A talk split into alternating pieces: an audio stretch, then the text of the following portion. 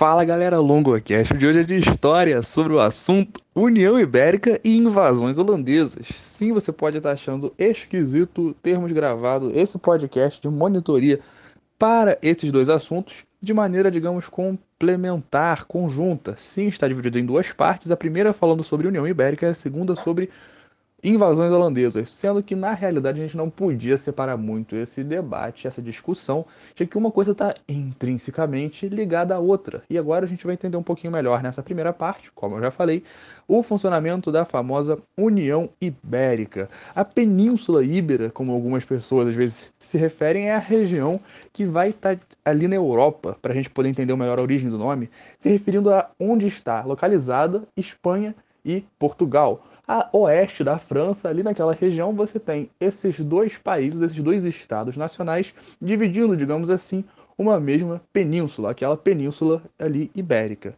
Essa península ibérica é essa região onde você vai ter tanto Portugal quanto Espanha ocupando seus territórios enquanto países. É como se você fosse olhar para a região sul do Brasil. Região sul do Brasil, você tem três estados. São três estados diferentes, mas todos estão na região sul do país. Mesma coisa, sudeste, você tem quatro estados, só que são estados, mesmo que independentes, parte de uma mesma, digamos, super-região nacional. Então, tudo está na mesma região, em compensação, tem a sua autonomia. No caso de Portugal e Espanha, a gente está falando que estão ambos na mesma península, Península Ibérica, só que na realidade eles têm a sua independência enquanto países, até certo ponto, porque historicamente se consolidaram como nações independentes, nações autônomas. Só que, como a gente sabe, a vida real é muito mais parecida com Game of Thrones do que a gente imagina. Incesto é, e todos os tipos de coisas, às vezes até um pouco socialmente inaceitáveis hoje em dia, eram praticadas pela nobreza dos países europeus, naquela época, principalmente, para garantir a permanência, digamos assim, da sua do seu poder, a sua manutenção enquanto dominantes e chefes de Estado. Por que eu fiz toda essa introdução um pouco esquisita? Para a gente entender mesmo sendo territórios, é, digamos, independentes, havia muitos laços entre as famílias, porque as famílias tinham interesse em ter descendentes entre as próprias famílias mais poderosas para garantir o seu poderio. Então era muito comum que primos se relacionassem, ou ainda monarcas de uma nação e de outra. E é assim que você vai tendo os laços sanguíneos muito próximos entre governantes de países diferentes. Feita essa introdução, que é para a gente poder entender um pouco melhor, a gente chega ao conceito da União Ibérica, que vai ter origem justamente desses laços, porque a linha sucessória é uma coisa um pouco confusa, né? A gente já tem essa percepção. Ah, o primeiro herdeiro masculino de sei lá o que, primogênito, mas se não for ele, é uma linha muito confusa. E a gente não vai se preocupar em se debruçar sobre isso. Mas entender que havia parentescos entre monarcas de diferentes regiões e diferentes estados nacionais é basal para esse podcast. Por isso que na União Ibérica a gente vai considerar que é o momento em que você vai ter a união dos países da Península Ibérica. É só isso. Se você tiver que conceituar a União Ibérica, é justamente o momento em que Portugal e Espanha se unem. Recentemente surgiu na internet o meme da chamada União Flasco. O que seria União Flasco? Flamengo e Vasco. União Ibérica. Você tem na Península Ibérica. Pode parecer muito basal, mas muita gente às vezes se perde nesse conteúdo fundamental para o vestibular. E por que, que a União Ibérica é tão importante? Como ela se desenvolveu? Qual foi o processo por trás da sua formação? Vamos ver um pouquinho com mais de detalhes. Porque em 1578 nós tínhamos na nação portuguesa, lá em Portugal, lá nos Tugas, o Dom Sebastião como sendo o governante, é o rei Dom Sebastião. O Dom Sebastião, que inclusive depois vai gerar uma série de crendices populares, como o famoso sebastianismo, tudo isso se deve à sua popularidade. E na Batalha de Alcácer Quibir, na tentativa de dominação da região do Marrocos, o Dom Sebastião vem a falecer. Sim, ele morre em batalha, porque nessa época os reis iam para as batalhas lutar com seus exércitos. Era uma parada um pouquinho diferente de hoje em dia, que você geralmente tem um presidente atrás de um botão falando I will build on all and I will destroy you, China, you Kim Jong-un. You, I love you, but I will destroy you. Desculpem pela minha imitação do Trump ter sido bem vergonhosa. Eu já sabia fazer isso um pouco melhor, mas no podcast nunca sai como a gente pretende. Brincadeiras à parte, os, os reis dessa época tinham esse costume e o Dom Sebastião não seria diferente. Era um cara muito popular, foi lutar no Marrocos para tentar dominar aquela região em 1578 e nessa batalha de Alcácer Quibir ele morre. Galera, ele morreu. E morreu. No Saltenton, ele deve ter descoberto, ou não, nunca se sabe né, como é que foi esse esquema aí dele. Bom, o fato central é que com a morte do Dom Sebastião, a tendência natural seria que um herdeiro assumisse o trono, mas ninguém assumiu, porque ele não tinha um herdeiro direto. Quem assume, na realidade, é um tal de Dom Henrique, que era bem velho, e que era a pessoa que estava mais próxima da linha de sucessão. Mas o cara vai ficar dois anos no poder e vem a morrer, porque ele era bem velho, na realidade. Então, o que, que vai acontecer? Nesse momento, muita gente vai começar com essa crendice do que se chama de sebastianismo, que é a crença de que Dom Sebastião voltaria. Lembra muito os contos de Rei Arthur, eu adoro fazer essa analogia, porque, pô, pra Inglaterra, Rei Arthur, o cara que foi, mas vai voltar, o cara ligado a Merlin, tinha toda uma mitologia crendice popular em torno. E a gente vê isso em, São, em, São, em Dom Sebastião para os portugueses, essa crença sebastianista de que ele voltaria. Quem que vai retomar isso muito recentemente na história do Brasil? Antônio Conselheiro. Ele tem uma, um caráter sebastianista na sua condução de Canudos, o que é algo fantástico. Aliás, Canudos merece uma atenção de você que pretende fazer uma prova ou quer ampliar seu repertório. Leia Os Sertões de Euclides da Cunha, porque, ó, muito bom. Enfim, Voltando para o assunto do podcast, com Dom Sebastião morto, não adianta sebastianismo, ele já era. E agora quem vai assumir o poder nessa disputa? Sim, porque sempre há uma disputa. Como eu falei, Game of Thrones está muito próximo da nossa realidade, mais do que a gente imagina.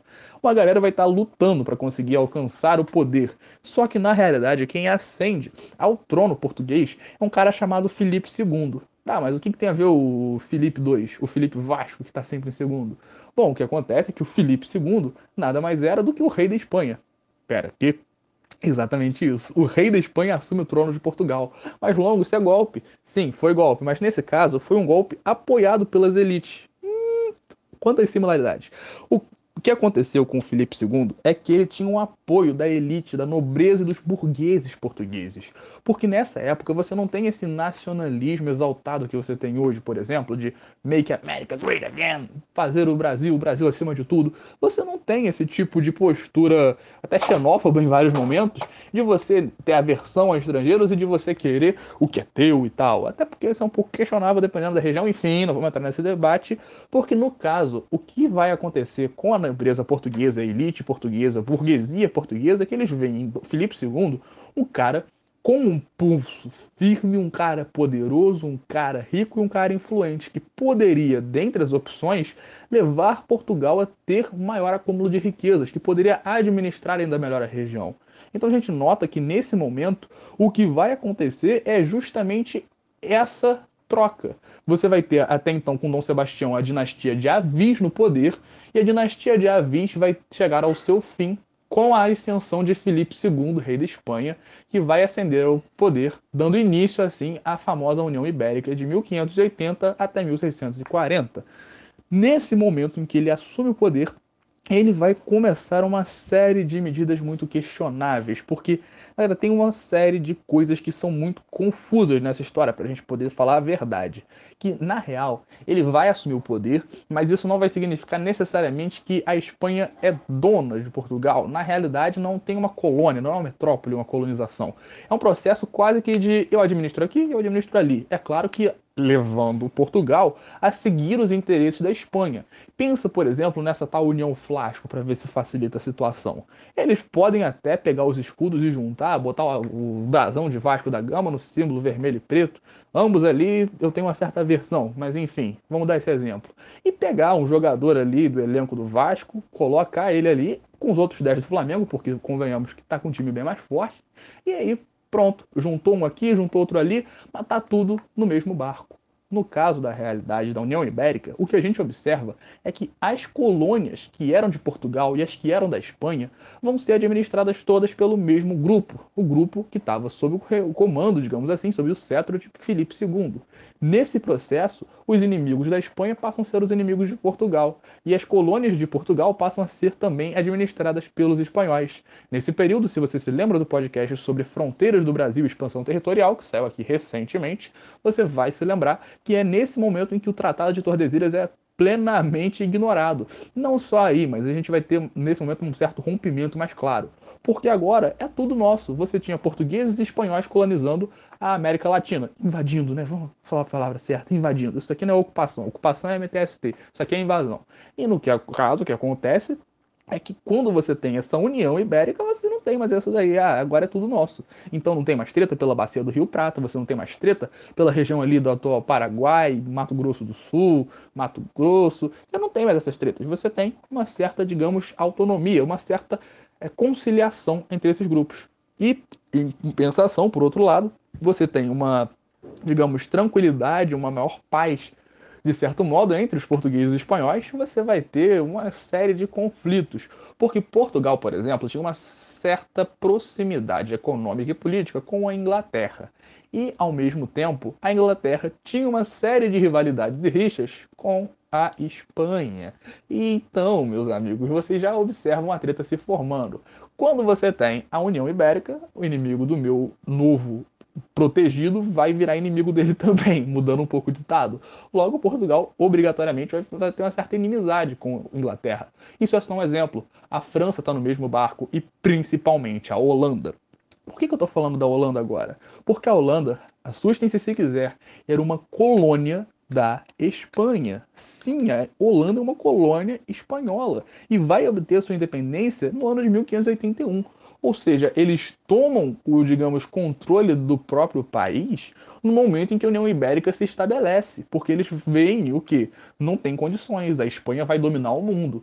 E aí eles vão meio que para uma última investida desesperada. Não só os holandeses, mas também você percebe todos esses inimigos quase que se mobilizando para tentar enfraquecer o poderio espanhol, que nesse momento era basicamente os dos donos do mundo. Você tem na mesma coroa espanhola o domínio das colônias espanholas, das colônias portuguesas e dos entrepostos comerciais de ambos os países. Você se liga porque basicamente toda a América Latina estava sob o controle deles, além de várias regiões do, das, da costa da África e também do sul da Ásia. Ou seja, eles estavam com muita terra sob o controle. Obviamente, Inglaterra, França e Holanda não vão deixar isso barato. E aí começam uma série de processos de investidas desses estados nacionais contra a União Ibérica, contra esse estado que era sob o regime, digamos, do monarca espanhol, comandava as terras portuguesas e espanhóis. Então perceba o como que o processo de União Ibérica vai ter para o Brasil algumas coisas positivas e outras coisas negativas, e para o modo geral de história do mundo, se é que a gente pode falar disso, na história da Europa, né? A gente às vezes generaliza um pouco as coisas, apesar de que agora lida com mais continentes, vai ter um impacto muito intenso de acirramento de conflitos. E no caso, a Holanda vai ter uma postura muito importante nesse processo, porque era um grande, é, digamos, up apoiador comercial de Portugal, era importante peça nesse processo de colonização e de exploração do açúcar brasileiro por parte de Portugal. E quando eles percebem que estão tendo embargos por parte da Espanha, eles resolvem partir para a briga. Eles vão fazer o que a gente já sabe, que é o spoiler do nome do próximo podcast, que é as famosas invasões holandesas. Não são só os holandeses que vão invadir o Brasil nesse processo, nesse período. E, aliás, até antes desse período você já tinha invasões acontecendo aqui, como 1555 1945, quando os franceses invadiram a Baía de Guanabara e foram expulsos, é claro, mas é muito interessante observar que nesse período vai ser o período de mais intensas invasões holandesas, principalmente, e que vão ter uma maior repercussão na própria história do nosso país. Logo, vale a pena se atentar a isso, uma vez que é nessa União Ibérica que, quando a Espanha delimita embargos comerciais contra os holandeses, que eles vão tomar essa postura reativa e de invadir a região. Isso aí é invadir tanto quanto os portugueses e espanhóis invadiram antes. Então, é isso aí, galera. A gente vai observar que eles vão fazer o que os outros fizeram, só que eles vão ser acusados de terem feito o que os outros fizeram antes deles. É, os espanhóis e portugueses invadiram, colonizaram. Os holandeses invadiram, invadiram. Dois pesos e duas medidas a gente vê por aqui. Mas brincadeiras à parte, o processo de invasão dos holandeses você entende um pouco melhor no próximo podcast, no qual eu vou falar um pouco mais sobre esse processo de domínio, de controle desses holandeses e ao mesmo tempo do final da União Ibérica, que vai estar relacionado à ascensão da dinastia de Bragança. Sabe o príncipe da suruba? Esse mesmo, é desse sangue, é desses caras aí que vem o que hoje está na Câmara. Então você percebe que Ai meu Deus, a que ponto chegamos? Que é nesse momento que a dinastia dos Bragança vai ajudar a expulsar também os holandeses posteriormente, mas acabando com a União Ibérica, graças ao, digamos, golpe do Dom João IV, que vai restaurar o trono português, na famosa Guerra da Restauração. Mas isso é assunto para o próximo podcast, que é a próxima parte desse daqui, no caso, Invasões Holandesas. Se você ficou com alguma dúvida, é só entrar em contato pelas redes sociais. Do mais um muito obrigado e te espero na próxima. Valeu!